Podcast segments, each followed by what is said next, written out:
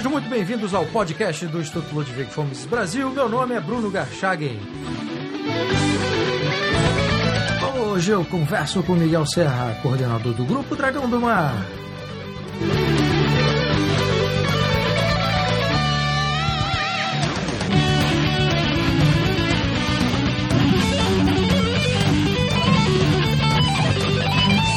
Seja muito bem-vindo, Miguel. Opa, Bruno, é, muito obrigado. Gostaria de dizer inicialmente que aprecio muito o trabalho que você conduz nos podcasts, tanto que é por isso que tem esse sucesso estrondoso, e aprecio muito também o trabalho do Instituto Mises Brasil. Muito obrigado, Miguel. Bom, Miguel, você né, fez uma palestra na terceira semana Liberdade sobre criptomoedas. Isso. E antes de perguntar algumas coisas sobre essa palestra, e aproveitando aí o momento da Grécia e os vários textos estabelecendo uma relação entre a crise grega e a possibilidade de uma valorização do Bitcoin, eu queria começar este podcast perguntando por qual razão a crise na Grécia pode fazer disparar o preço do Bitcoin. Nossa, uma ótima pergunta, Bruno, bem atual. Eu não, não acredito que ela possa que esse evento na Grécia possa disparar o preço do Bitcoin de uma forma tão alavancada, mas é possível que haja alguma, alguma variação, porque o preço do Bitcoin tem estado bastante estável nos últimos meses. Mas isso é possível é, devido ao fato de que é provável que isso aconteça na Grécia, porque aconteceu também é, no Chipre, não sei se foi em 2011, se eu não me engano, que os cidadãos, é, prevendo esse tipo de crise na moeda, é, no, no euro ou talvez na própria economia grega migrem da moeda nacional, seja no caso a moeda europeia, para suas reservas, para manterem suas reservas em Bitcoin. Isso já aconteceu numa ilha próxima ali, né, no Chipre, e assim, no, na época houve uma valorização, dado que a moeda não, não tinha um impacto tão grande como ela tem hoje, não tinha uma aderência tão grande. Então, essa pequena migração dos cidadãos é, ciprianos já causava uma certa variação, mas hoje em dia, com o volume de transações, com a quantidade de pessoas que utilizam a moeda, eu imagino que não, não seja possível uma variação tão drástica. Certo, mas quem é que no país como a Grécia investiria em Bitcoin? Seriam investidores acostumados já a lidar com esse mercado? Quer dizer, porque o cidadão comum não enfim, ficaria à mercê da crise, né? não, não teria como salvar. Mas quem, qual é, o, qual é o, o público que investiria no Bitcoin para poder proteger uma parte do seu capital, no caso da Grécia? Os, investidores eles podem procurar o Bitcoin como uma alternativa, mas eles provavelmente já têm suas maneiras de fugir desse tipo de, de crise. Mas as pessoas que, os cidadãos gregos que têm algum interesse pela tecnologia ou que já estão, digamos, incluídos nesse tipo de mundo é, de inovações tecnológicas, já devem conhecer a moeda e eu imagino que num evento desse, num país, esse tipo de notícia começa a ficar cada vez mais frequente. Foi o caso também não só do Chipre, mas na Argentina, onde há uma grande adesão e uma adesão cada vez maior à moeda, devido às frequentes, é, digamos, aos frequentes controles que são exercidos por parte do governo argentino sobre a, a moeda local. O preço então não vai disparar tanto como você mencionou, porque a, a base de eventuais compradores do Bitcoin é pequena na Grécia, né? Porque se fosse, Isso. se a moeda tivesse mais, fosse mais conhecida, tivesse mais pessoas é, é, que... não, não, não tanto, Bruno, não tanto, perdão te interromper, claro, não tanto claro. porque a base seja pequena, porque essa base pode, pode, ainda que fosse a Grécia inteira, digamos assim, ela talvez não afetaria o universo do mercado do Bitcoin hoje em dia, que é muito maior do que a Grécia entende? A entrada desses compradores gregos não seria suficiente para fazer aumentar de uma forma tão é, abrupta como já houve em outras épocas do Bitcoin, por exemplo, quando os chineses começaram a comprar. e os chineses são muitos chineses. E aí, quando os chineses começaram a aderir, se não me engano, foi no final de 2013, a moeda saiu. Bom, eu não lembro qual foi o patamar de onde ela saiu, eu não lembro se foi dos 200 dólares no começo de um semestre e no final do semestre ela está valendo 1.200 dólares. Então isso é uma subida quase catastrófica no mercado. Né? É, eu imagino que esse tipo de subida que já aconteceu dentro do, do valor pela unidade de moeda não vai acontecer de novo com esse tipo de crise vinda da Grécia, a não ser que houvesse algum outro evento que fizesse inspirar a adesão do restante dos cidadãos europeus, né, com relação ao euro, alguma crise muito maior. O que é interessante nesse caso da Grécia é que o Bitcoin entrou definitivamente na pauta de discussões sobre moedas, né, Miguel? Ah, mas definitivamente, Bruno.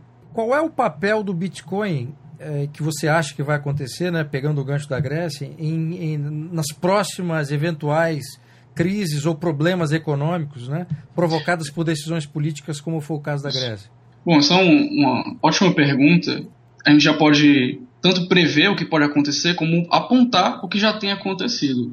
Como eu já falei, no caso do Chipre e da Argentina, houve essa maior adesão dados os controles governamentais.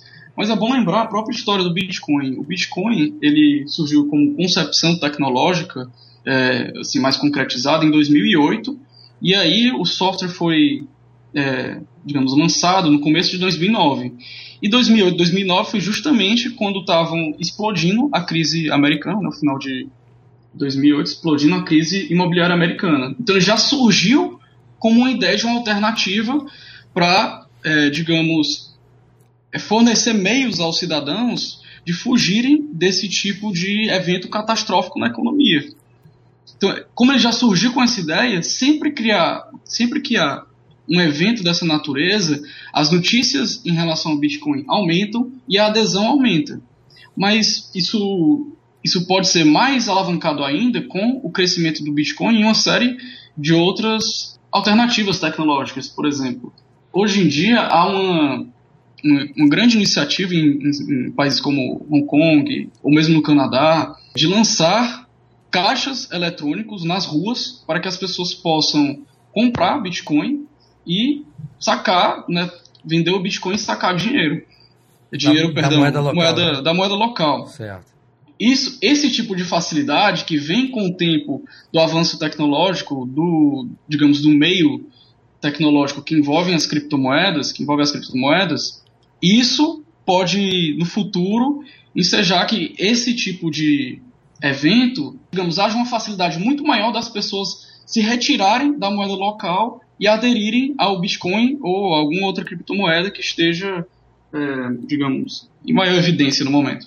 Agora, para chegar a esse patamar em que seja possível, numa escala maior, as pessoas sacarem é, dinheiro numa máquina, convertendo o Bitcoin para moeda local, certamente haverá uma, uma conexão muito mais próxima do que há hoje entre a moeda virtual e a moeda eh, real, né? Isso. Quando chegar esse momento, os governos não vão, não vão participar de forma mais ativa, seja no controle ou seja num tipo de tributação, e aí o Bitcoin não será tão atrativo como é hoje, ou isso não tende a acontecer?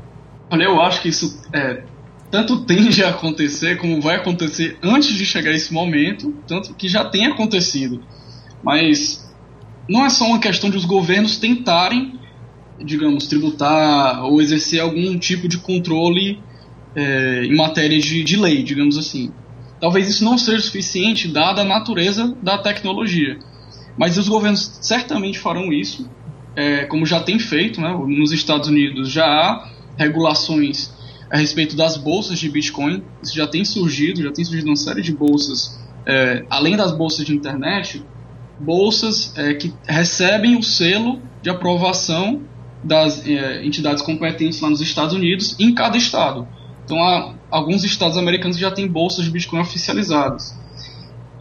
O Banco Central inglês também produziu, se não me engano, foram pelo menos já dois artigos tratando a respeito do tema e o Senado brasileiro também já tem um artigo também falando sobre as criptomoedas e o Bitcoin. Então os governos têm um interesse cada vez maior sobre isso e eles deveriam ter, já que a moeda, a história desse tipo de, de tecnologia, ela remonta a um tempo um pouco mais antigo, né? embora ela tenha sido só desenvolvida em 2008, já se pensava nesse tipo de alternativa muito antes já pensavam nisso desde os anos 90 e talvez até um pouco antes com a onda dos cypherpunks, que pensavam em criar esse espaço virtual, completamente anônimo, completamente alheio às garras do governo, digamos assim, de modo que o governo só poderia penetrar esse espaço utilizando os meios computacionais e não utilizando a força. E já se pensava nesse tipo, já se tinha esse tipo de concepção, de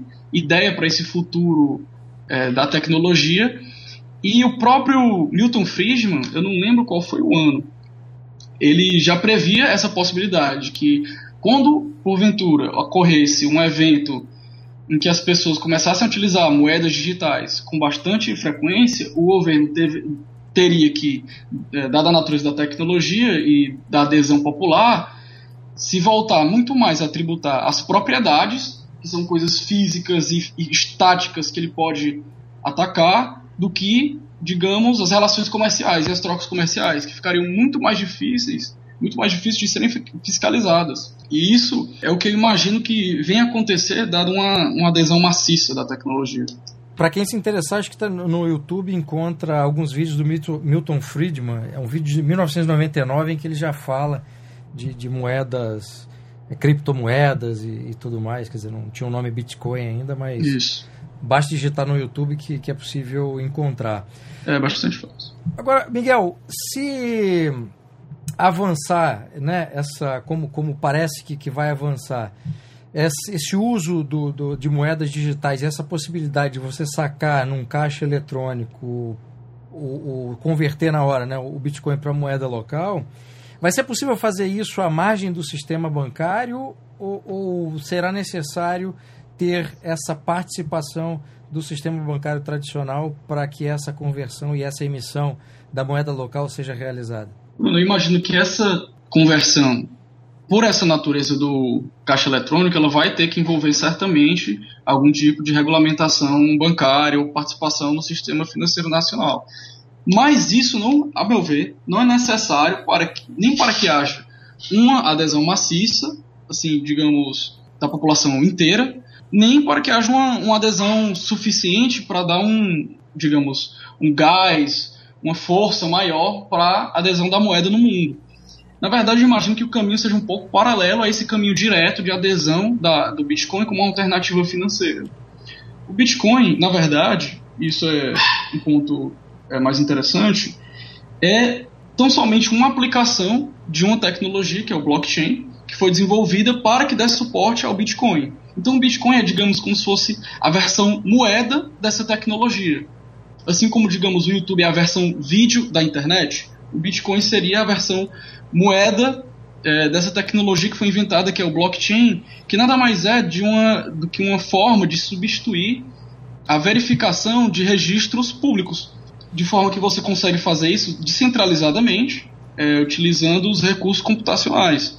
Então, isso pode ser aplicado tanto para moeda, como é a primeira aplicação, sendo o Bitcoin, como para é, registros civis, para registros de natureza de, da sua identidade, passaporte, enfim, de registros de imóveis, registros de propriedade mais simples. Isso pode ser aplicado, como é uma tecnologia que funciona pela internet, pode ser aplicado a uma série de coisas. Então você poderia ter, por exemplo, um registro de propriedade do seu celular, estou pegando aqui no meu celular me veio a ideia, do seu celular embutido no seu celular e quando você trocasse o celular e pagasse alguém, a pessoa lhe transferiria os bitcoins e receberia esse título junto com a posse do aparelho, por exemplo. Então você teria como ter um acesso muito maior a esses títulos de propriedade. E isso pode ser utilizado para uma série de outras é, tecnologias que a gente sequer consegue conceber ainda. Então eu imagino que alguma dessas aplicações é, dessa tecnologia chamada blockchain pode ter um apelo muito maior do que simplesmente a moeda. Então, digamos que surgisse, sei lá, é, hipoteticamente, algum jogo que tivesse uma adesão maciça, algum videogame, tivesse alguma adesão maciça e as pessoas começassem a utilizar o blockchain, a, tecnologia, a aplicação do blockchain que é utilizada naquele jogo, e aí eles têm aquilo e eles veem que, pode, que podem converter aquilo em Bitcoin. Isso certamente traria uma valorização da moeda e uma maior base de usuários, entendeu? Então pode ser que esse caminho para uma adesão mais maciça do blockchain enquanto alternativa financeira se dê antes por uma outra, por uma outra alternativa, digamos assim. O conselheiro do Instituto Mises Brasil, Fernando Urrich, escreveu um texto para o site Infomoney. O texto chama-se O Ministro de Finanças da Grécia, o Euro e o Bitcoin. Nesse texto ele reproduz uma, uma afirmação do ministro das Finanças da Grécia, o Yannis Varoufakis, que, de que o Bitcoin, Miguel, seria uma versão hardcore do padrão ouro, porque a oferta monetária total e a taxa de emissão são pré-determinadas por meio de um algoritmo inviolável por qualquer entidade pública e privada. O que, que você acha dessa, dessa afirmação, Miguel? Eu acho que essa é a melhor definição do Bitcoin que há na internet em todo lugar do planeta Terra. Porque é até uma pergunta difícil de responder o que é um Bitcoin. E essa resposta do Fernando, ela tanto, é, digamos, ela tanto se dirige a pessoas que não conhecem o Bitcoin como a pessoas que já conhecem. Porque a pessoa que não conhece, é mais fácil de você dizer para ela que se trata de um ouro digital. E ao mesmo tempo a pessoa que já conhece o Bitcoin, ela está apegada a esse lado do código inviolável, que é certamente o ponto crucial em matéria de tecnologia, porque é isso que faz com que o Bitcoin seja é, essa alternativa do ouro na internet, essa fonte tecnológica absolutamente inviolável e que independe, digamos, de instituições tanto privadas como públicas. Essa é uma definição incrível do, do Ulrich nesse artigo. Na sua palestra na terceira Semana da Liberdade, que foi realizada recentemente, você estabeleceu uma relação entre as criptomoedas e o mundo do futuro. Que mundo será esse e quando chegará, Miguel?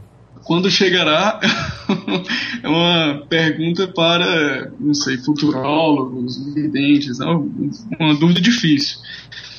Eu não me arriscaria a dizer em quanto tempo isso se daria.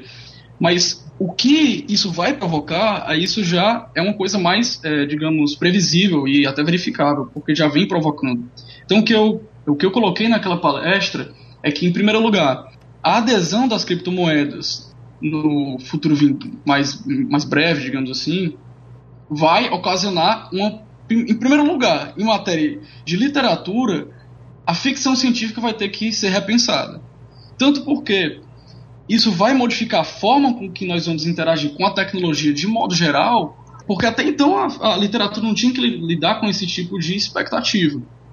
É, em segundo lugar, esse tipo de tecnologia vai ser, como eu já vinha é, antecipando no, na resposta anterior, vai ser utilizada não só em matéria de moeda, ou seja, com essa aplicação financeira mais direta, mas vai ser utilizada para uma série de coisas. Vai ser utilizada, por exemplo, com alternativas que têm surgido, para precificar o armazenamento de arquivos digitais na internet de uma forma mais eficiente, de modo que você vai saber quanto vale o, digamos, quantos gigabytes você tem no seu computador que você possa disponibilizar para ser um servidor, você vai saber quanto isso vale. Você vai saber quanto vale, por exemplo, com uma alternativa que surgiu, que é o slur.io, você vai saber quanto vale um segredo industrial ou com alguma outra alternativa que possa vir, você vai saber precificar com muito mais precisão quanto vale uma chamada via internet, ou quanto vale, por exemplo, ou, coisas até mais esquisitas, quanto, va quanto vale o assassinato de uma figura pública, como surgiu no mercado da Deep Web. Então, o Bitcoin, essa tecnologia por trás dele, o blockchain, permitem uma, digamos, monetização de uma série de coisas com as quais nós já lidamos dia a dia e nós não sabemos precificar tão bem é, a esse nível que o blockchain vai permitir no futuro. E eu, eu chamei, é, digamos, um pouco audaciosamente na palestra, de Money of Things, aproveitando a nomenclatura que já existe para o Internet of Things, que é a adesão da internet nessa série de coisas que nós já utilizamos é, no nosso dia a dia. Além da internet, no futuro nós vamos utilizar é, moedas para medir essas coisas. E isso vai tanto proporcionar uma economia de mercado muito mais eficiente, como vai ter que obrigar os governos a lidarem com um absurdo de relações comerciais com as quais eles não vai ser capaz de fiscalizar com a mesma eficiência que ele tem lidado hoje. Pelo menos é isso que eu consigo ver, Bruno. Bom, se a gente conseguisse pagar para o Bitcoin para encomendar produtos pela Amazon, você tem que pagar os 6% de OF, já seria ótimo. Oh, o Bitcoin, isso, é, isso seria incrível. Mas eu, eu acredito que isso já seja possível. Eu não sei te indicar exatamente, agora de, de memória, o site que consegue é, fazer esse tipo de operação. Mas o Bitcoin ele já tem sido muito utilizado justamente para essas transações internacionais. Então, É, não sei dizer quanto ao IOF em relação à Amazon, mas a transferências, por exemplo, de, do, aqui do Brasil para um parente que eu possa ter porventura na África, ou então, sei lá, no Japão, eu posso enviar isso pagando uma taxa de. Bom, uma taxa basicamente insignificante e se eu tivesse que fazer a mesma operação por um banco, eu teria que pagar uma taxa absurda.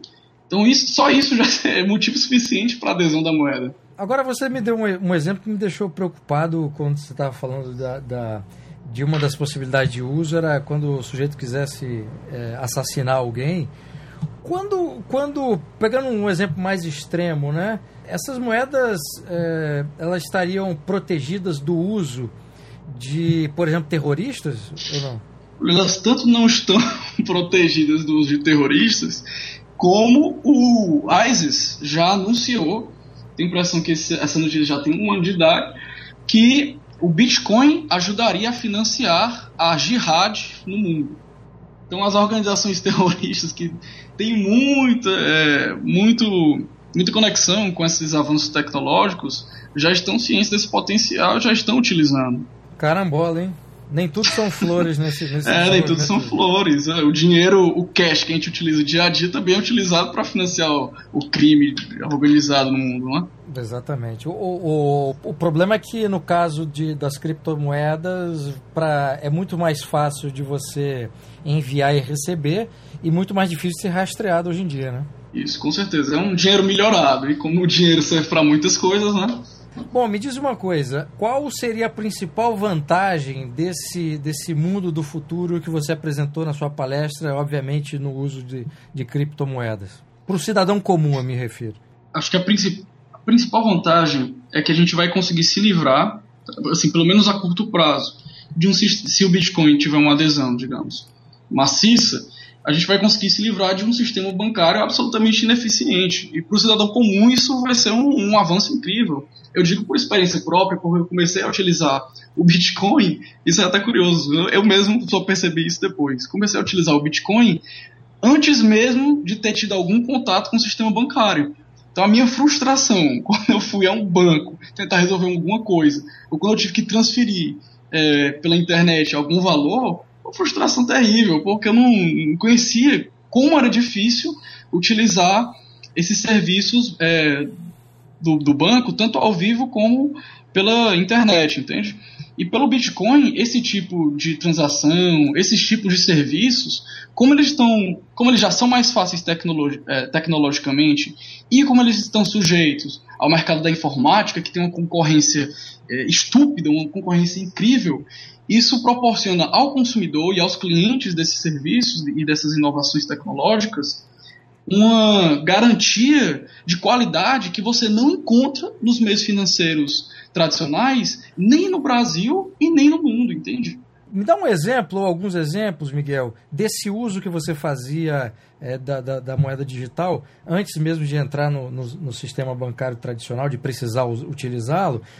Para dar um exemplo para o ouvinte que já leu alguma coisa sobre moeda, mas não sabe que tipo de, de, de, experiência prática ele teria se aderisse a, a esse tipo de moeda? O que, que você fazia é, exatamente? Primeira coisa que ele vai ter acesso, que ele vai, além das flutuações de mercado básicas do Bitcoin, e ele já poderia brincar um pouco com isso, digamos, essa é a primeira experiência de todo usuário de Bitcoin, essa valorização e, é, positiva e negativa da moeda, ele também vai ter acesso a, a bolsas de valores internacionais, isso aí é uma coisa que ele não consegue com tanta facilidade com os meios tradicionais, né?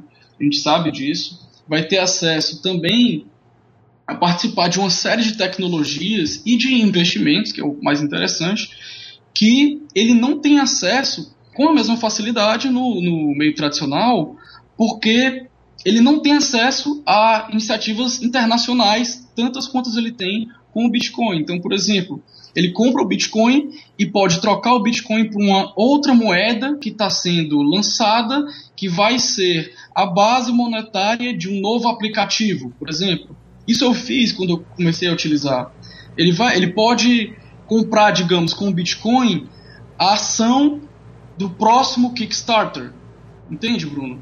Então, isso é o tipo de perspectiva que um usuário de Bitcoin tem que expande muito os meios de ação financeira dele enquanto usuário comum, entende? É como se o Bitcoin, enquanto tecnologia, é, fornecesse um tipo de poder financeiro que antes só estava acessível a pessoas com um domínio muito maior dos sistemas de mercado, tanto, é, tanto que conhecessem esse meio, como que estivessem é, bem relacionadas com é, presidentes de empresa ou é, mesmo diretores bancários e coisas do tipo. Agora, Miguel, me explica uma coisa: como é que um estudante de direito, você está terminando a faculdade de direito é, e também atua como coordenador do, do Dragão do Mar, como é que você, como é que foi sua aproximação, como é que foi o seu interesse pelo Bitcoin? Como é que começa essa história?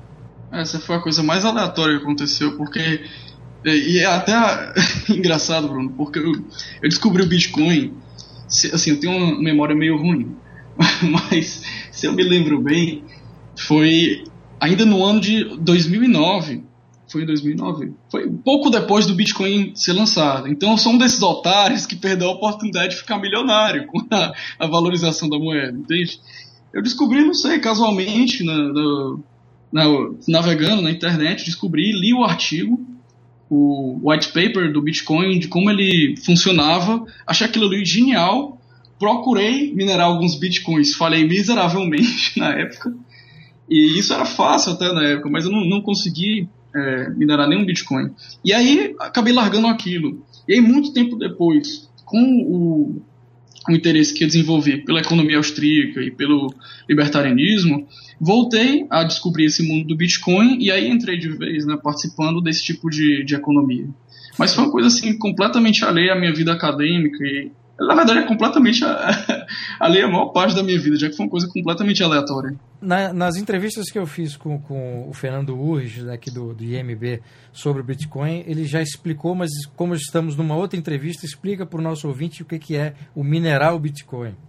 Ótimo. Então, é, minerar é o processo é, pelo qual se verifica se a moeda, aquela transação, ou melhor, as moedas que participaram de uma determinada transação verifica-se se elas são verdadeiras ou se elas são uma fraude. Então, é como se você tivesse, Bruno, um processo de concorrência entre cartórios.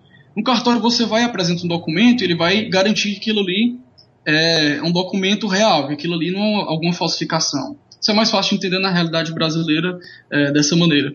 Pelo menos eu imagino. Imagina que você tivesse vários cartórios concorrendo ao mesmo tempo para ver quem apresentasse a prova mais rápida de que aquele documento que você está apresentando para ele trata-se de um documento verdadeiro e não de um documento falso. Esse é o processo de mineração, basicamente. É, quem apresenta esse resultado primeiro recebe uma recompensa que é justamente os bitcoins novos que estão entrando na economia. Então, Analogamente, é como se fosse a mineração de ouro novo na economia, do novo ouro digital chamado Bitcoin. Bom, Miguel, muitíssimo obrigado pela entrevista e vamos acompanhar o Bitcoin aí, a crise na Grécia, para ver o que, é que acontece, né? Ô, Bruno, eu que agradeço, espero que eu não tenha feito previsões muito fora da curva aqui. Não, imagina, o maravilhoso desse mundo digital é que qualquer previsão ela pode estar fadada ao fracasso antes mesmo de você fazê-la, né? é verdade. Obrigadão, hein, Bruno? Muito obrigado.